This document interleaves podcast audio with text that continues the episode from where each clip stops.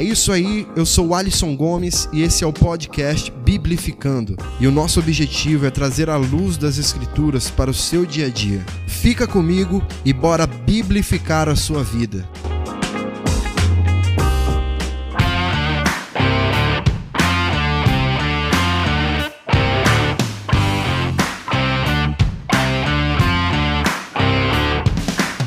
E aí, galera, vocês estão bem? Eu espero que sim. Para aqueles que nos ouvem pelas plataformas digitais ou pela rádio Donai Web, sejam muito bem-vindos ao episódio de número 27 do podcast Biblificando. No episódio de hoje, nós vamos trazer aqui uma breve explicação para nos ajudar a entender o texto de Levítico 10, de 1 a 3, onde o termo fogo estranho é citado para expressar uma ação de dois personagens que acabaram sendo consumidos por Deus, justamente porque eles apresentaram diante do Senhor esse tal fogo estranho aí. Então fica comigo que o tema de hoje é o tal fogo estranho.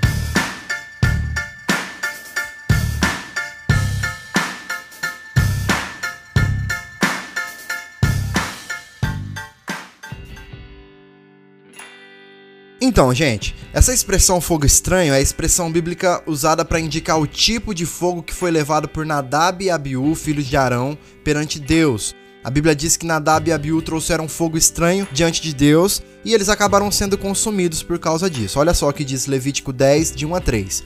E os filhos de Arão, Nadab e Abiú, tomaram cada um seu incensário e puseram neles fogo, e colocaram incenso sobre eles, e ofereceram fogo estranho perante o Senhor, o que não lhes ordenara. Então saiu fogo diante do Senhor e os consumiu, e morreram perante o Senhor. E disse Moisés a Arão: Isto é o que o Senhor falou, dizendo: Serei santificado naqueles que chegarem a mim, e serei glorificado diante de todo o povo. Porém, Arão calou-se. O que acontece na maioria das vezes hoje quando esse texto é lido? Na realidade, esse é um trecho que nem é tão usado assim como tema central de uma pregação. Normalmente apenas cita-se a ideia, que por sinal é uma ideia bem rasa e bem errada do trecho, e o que acaba sendo interpretado é que esse fogo estranho seria a vida de pecado de uma pessoa. Então o que se entende? Que a pessoa que sobe no altar, entre aspas, né, que sobe no altar em pecado, essa pessoa estaria levando fogo estranho para lá. O erro já começa na ideia de altar que a gente tem, por isso eu disse altar entre aspas. A gente olha para um simples palco e faz dele um altar na nossa mente. A gente tem essa tendência de santificar coisas, né? A gente se esquece que a nossa vida passou a ser o altar do Senhor. É a casa onde ele faz morada, é a nossa vida.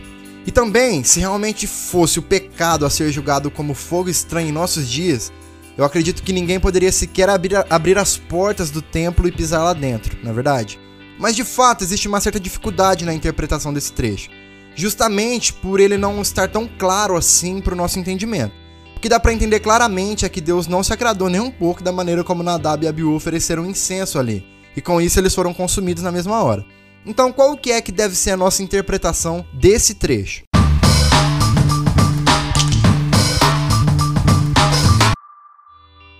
Galera, com base em todo o contexto onde essa expressão é citada, nós temos algumas possibilidades para analisar. Uma delas é que o fogo estranho poderia se referir ao modo ilícito que eles apresentaram incenso a Deus. A gente pode observar em todo o Antigo Testamento que existiam diversas regrinhas que tinham que ser respeitadas e cumpridas no momento de se oferecer algo a Deus, algum tipo de sacrifício ou culto. Talvez eles não tivessem observado a ordenança que regulamentava aquele momento. É, lá em Êxodo 30, Deus já tinha prescrito o tipo de incenso, por exemplo, que deveria ser usado. Era aquele ali, não poderia ser nenhum outro tipo de incenso, nenhum tipo de incenso estranho, digamos assim. Esse incenso deveria ser acendido e queimado continuamente, de manhã e de tarde. Outra coisa é que as brasas para acender esse incenso deveriam vir do próprio altar. Inclusive, essa é uma situação que traiu o sentido mais literal possível para o texto.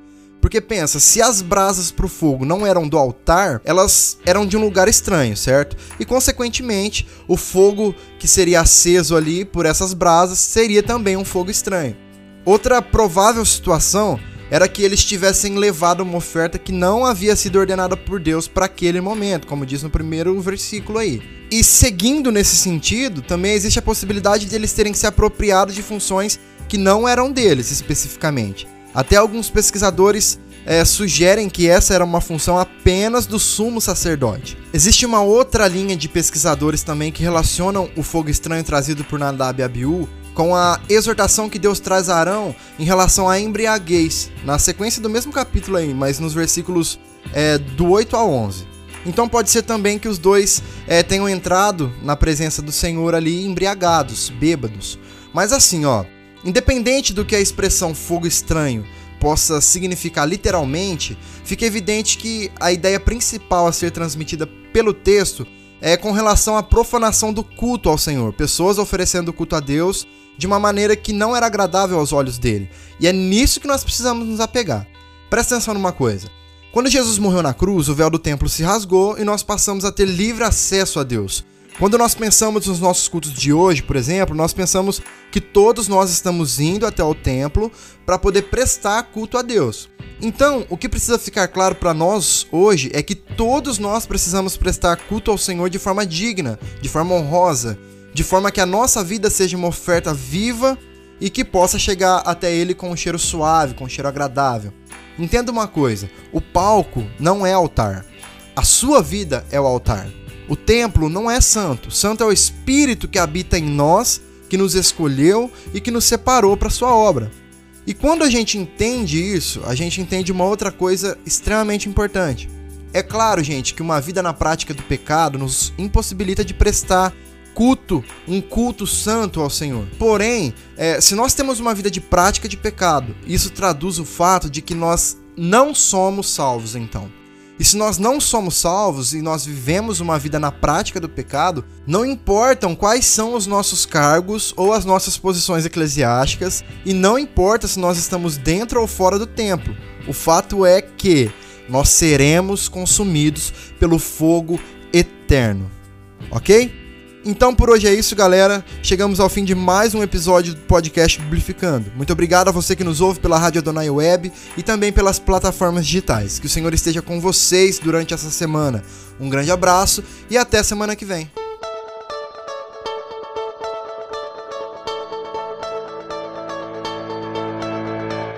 É isso aí, nós vamos ficando por aqui, felizes por mais essa experiência que Deus tem nos proporcionado de poder crescermos juntos aí em conhecimento da palavra. Compartilhe esse podcast com o maior número de pessoas que você puder, envie aí nos seus grupos de amigos, da família, da sua igreja e use deste artifício para ser um propagador da palavra de Deus, ok? Fique com Deus, um grande abraço e até semana que vem, se o Pai assim nos permitir. Vamos biblificar geral.